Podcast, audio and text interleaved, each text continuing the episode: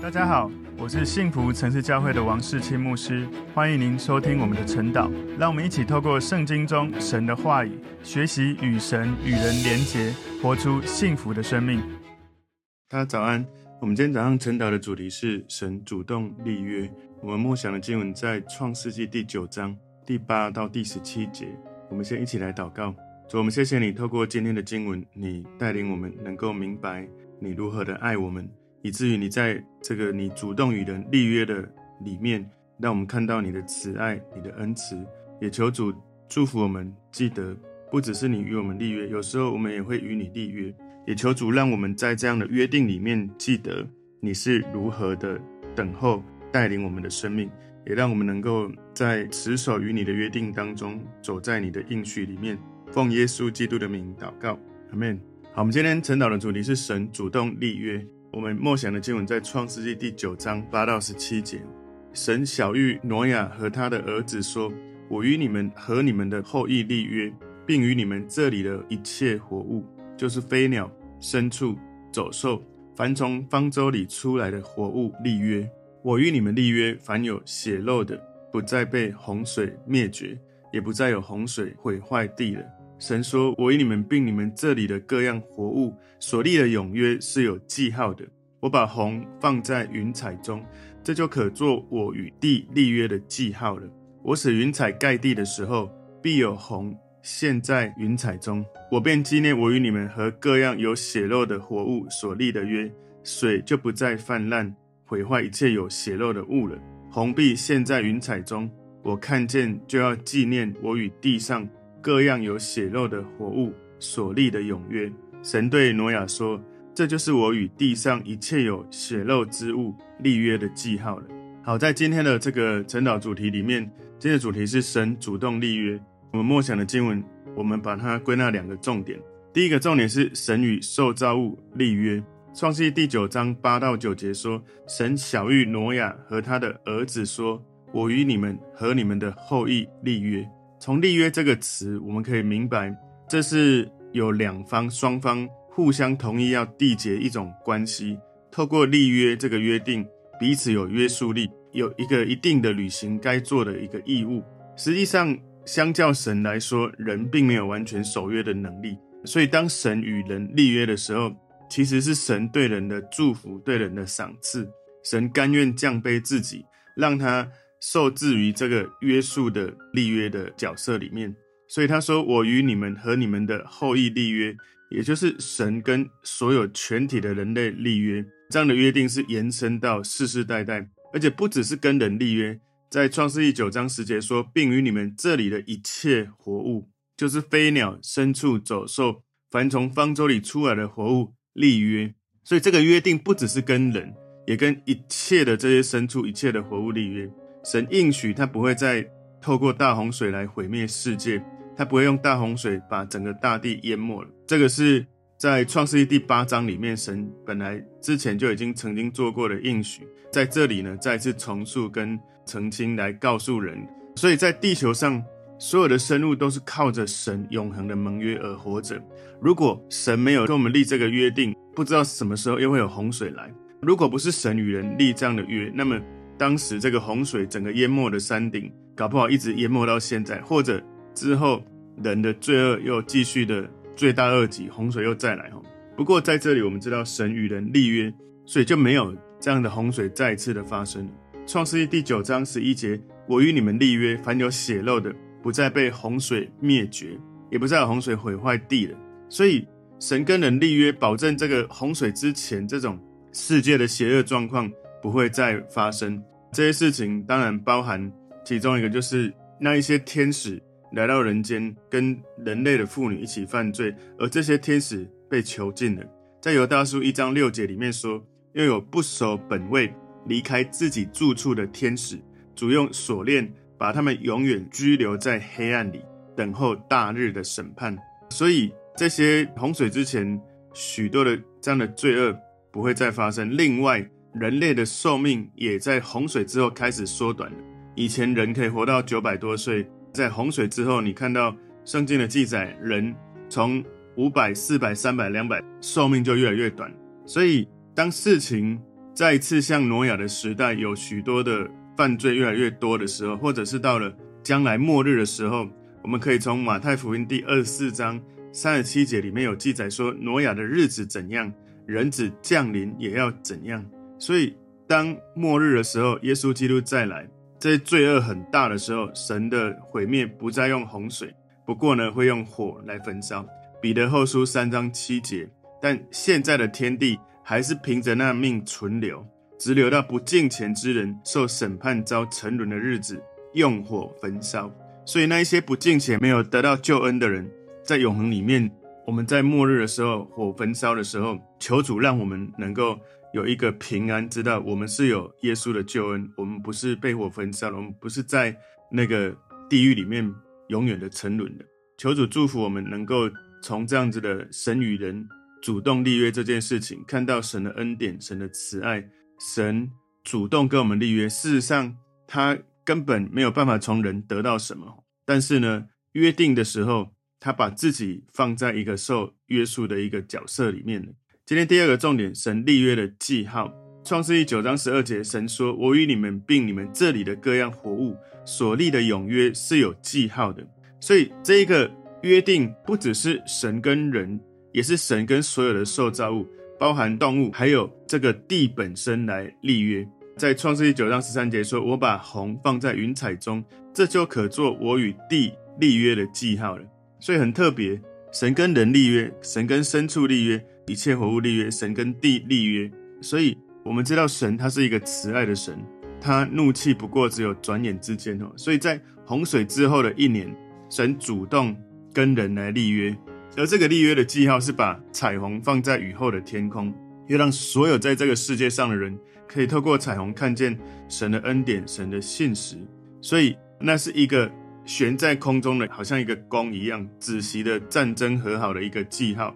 事实上，在历史上哦，人的合约定很多，但是守约的记录并不是很好。常常那个立约之后，墨水还没有干，那个立约的人就破坏了。在现代人常常在婚约当中。结婚之后不如意或是冲突，就破坏了这个婚约。事实上，我们的婚约不是契约，是一个盟约，是一辈子的约定。神跟人所立的约是写在这个青天之上，是在天空，每个人都可以读到的，但没有人可以撕毁，因为神跟人立的约不是用墨水写的，不是用原子笔写的，不是用铅笔写的，是用美丽的色彩，在宇宙当中有最美丽的这个盼望的一座桥。在天上是永远不改变，显明的神，他的信实，他的慈爱，他的慷慨。所以神把红彩虹放在云彩当中。你知道，在洪水当中呢，在神让洪水充满全地的时候，当时这个天空的这个水蒸气层被释放了。洪水过后，地球的水的循环发生了变化，很有可能这是彩虹第一次的出现。神用彩虹给挪亚跟所有世代的人做记号。告诉他们，神会忠实于神主动跟人的立约，所以每一次我们看到彩虹，我们要记住神的信实，神的应许。神他甚至说，他跟我们所立的平安的约，就像他跟挪亚和世世代代所立的约一样的可靠。我们可以去看以赛亚书五十四章第九节说：“这事在我好像挪亚的洪水，我怎样起誓，不再使挪亚的洪水漫过遍地。”我也照样起誓，不再向你发怒，也不斥责你。大山可以挪开，小山可以迁移，但我的慈爱必不离开你，我平安的约也不迁移。这是连续你的耶和华说的。所以有时候我们在遇到一些困难、一些患难的时候，很多时候我们会往负面的心态去思考，但要记得，神的慈爱永远没有离开我们，神平安的约永远没有迁移。当你回到神的面前，去领受神的慈爱、怜悯的神，我们能够在这个约里面去领受应许，而不是在许多的情境当中让自己的心往下沉。创世记第九章十四节说：“我使云彩盖地的时候，必有虹现在云彩中。”所以这里的意思不是每一朵云朵、每一朵云彩都一定有彩虹，而是说每一次当彩虹出现的时候，神必定会纪念他的约。有人有这样的解释，就是云彩。可以代表各种痛苦、患难或忧伤。彩虹可以象征是平安、喜乐，是一种平和、祥和的状态。所以，在这个经文也表示，当神允许苦难临到我们的时候，神的用意要我们在这个苦难当中来寻求神，从神得益处，让我们在苦难当中能够靠着神，仍然有平安跟喜乐。耶稣曾经有说，在世上你们有苦难，但你们可以放心，因为你依靠耶稣的时候，耶稣已经胜了这个世界，所以你靠着耶稣。有时候在苦难当中，我们太容易靠自己的努力，而我们有多少的努力在依靠神？当我们靠着神的时候，我们会从内心开始，一直到外在，神的力量加添给我们，我们会能够从里面先有神的力量、神的平安、神的喜乐，以至于我们才能够更多的胜过有时候在外在来的患难。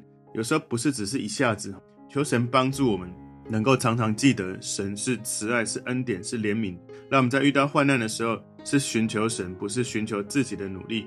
创世记第九章十五节，我便纪念我与你们和各样有血肉的活物所立的约，水就不再泛滥，毁坏一切有血肉的物了。所以，神所纪念的不是我们所犯的罪，而是他所设立的约。每一次神纪念的时候，神往往会伴随他赐给我们的恩典。在创世记八章一节说，神纪念挪亚和挪亚方舟里的一切走兽牲畜，神叫风吹地，水势渐落。所以神会纪念我们，我们也要常常纪念神。当你常常回到神纪念神的时候，神会叫风吹地，水势会渐落。神的恩典总是超过我们的想象。我们不要把自己的焦点放在那些难处，而是要把焦点放在神他的慈爱、他的恩典、他的能力，让神。这样的能力恩典在我们里面胜过外面一切的患难。创世记九章十六节，虹必现，在云彩中，我看见就要纪念我与地上各样有血肉的活物所立的永约。所以这里他讲到彩虹必出现在云彩当中，也就是彩虹都在神至高无上的荣耀的背景之下出现。在以西结书第一章二十八节，这里说下雨的日子，云中虹的形状怎样？周围光辉的形状也是怎样？这就是耶和华荣耀的形象。我一看见就俯伏在地，又听见一位说话的声音。除了在这里以西结书旧约里面的记载，另外启示录第四章三节也说：看那坐着的，好像碧玉和红宝石，又有红围着宝座，好像绿宝石。所以，如果你从这个经文，你会看到神在他的宝座周围设置了一道彩虹。他在自己身边设置这样的提醒、提示的物品——彩虹，来提醒他对人许下的应许。我不知道你看到的感受是什么？我觉得是非常的感动的。结婚的人，我们会交换戒指当信物，哈，好像那个我们的爱情是没有结束的，哈，是彼此有一个约定在那个地方。这个虹呢，在神的宝座旁边，我们结婚的人透过这个戒指来提醒彼此是结婚的。神呢，透过这个彩虹提醒他跟我们有这样的立约。创世记九章十七节说：“神对挪亚说，这就是我与地上一切有血肉之物立约的记号了。”所以神不但看见地上的虹，也纪念他跟人的约。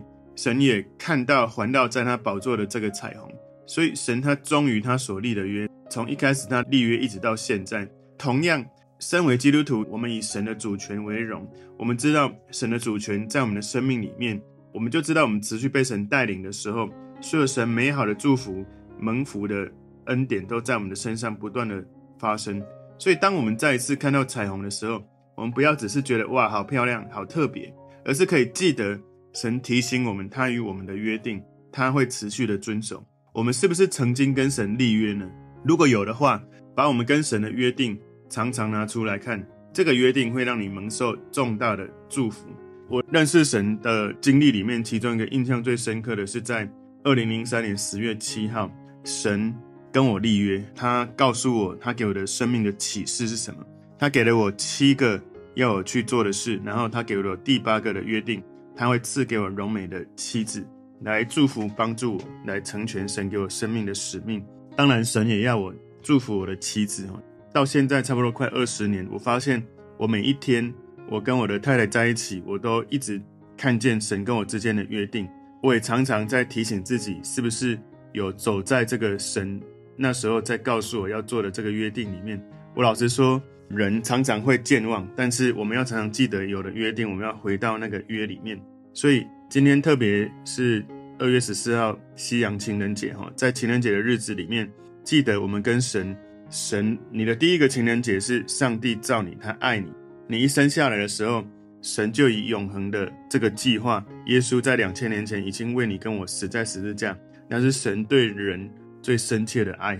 而我们要在情人节的时候，不是用我们人的方式去爱我们所爱的人，而是去默想神是如何用无条件的爱来爱我们，而我们如何学习神用这个无条件的爱来爱我们所爱的人。求主帮助我们，在这个神主动立约这个主题里面。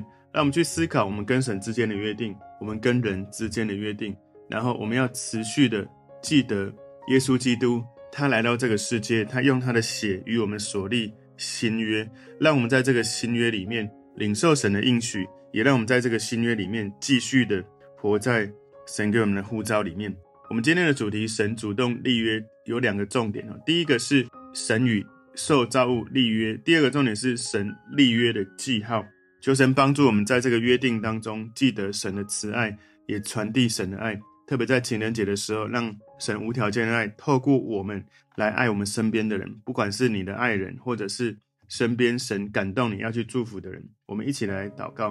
主，我们谢谢你透过今天的经文，你教导我们，神你主动与人立约，与一切的活物立约，与这个地来立约，让我们记得，当我们与你约定的时候，其实。好处最大的是我们，而你的慷慨、你的慈爱、你的恩典降临，让我们常常在你的约里面持守这个约定，领受你的应许。感谢主，奉耶稣基督的名祷告，阿门。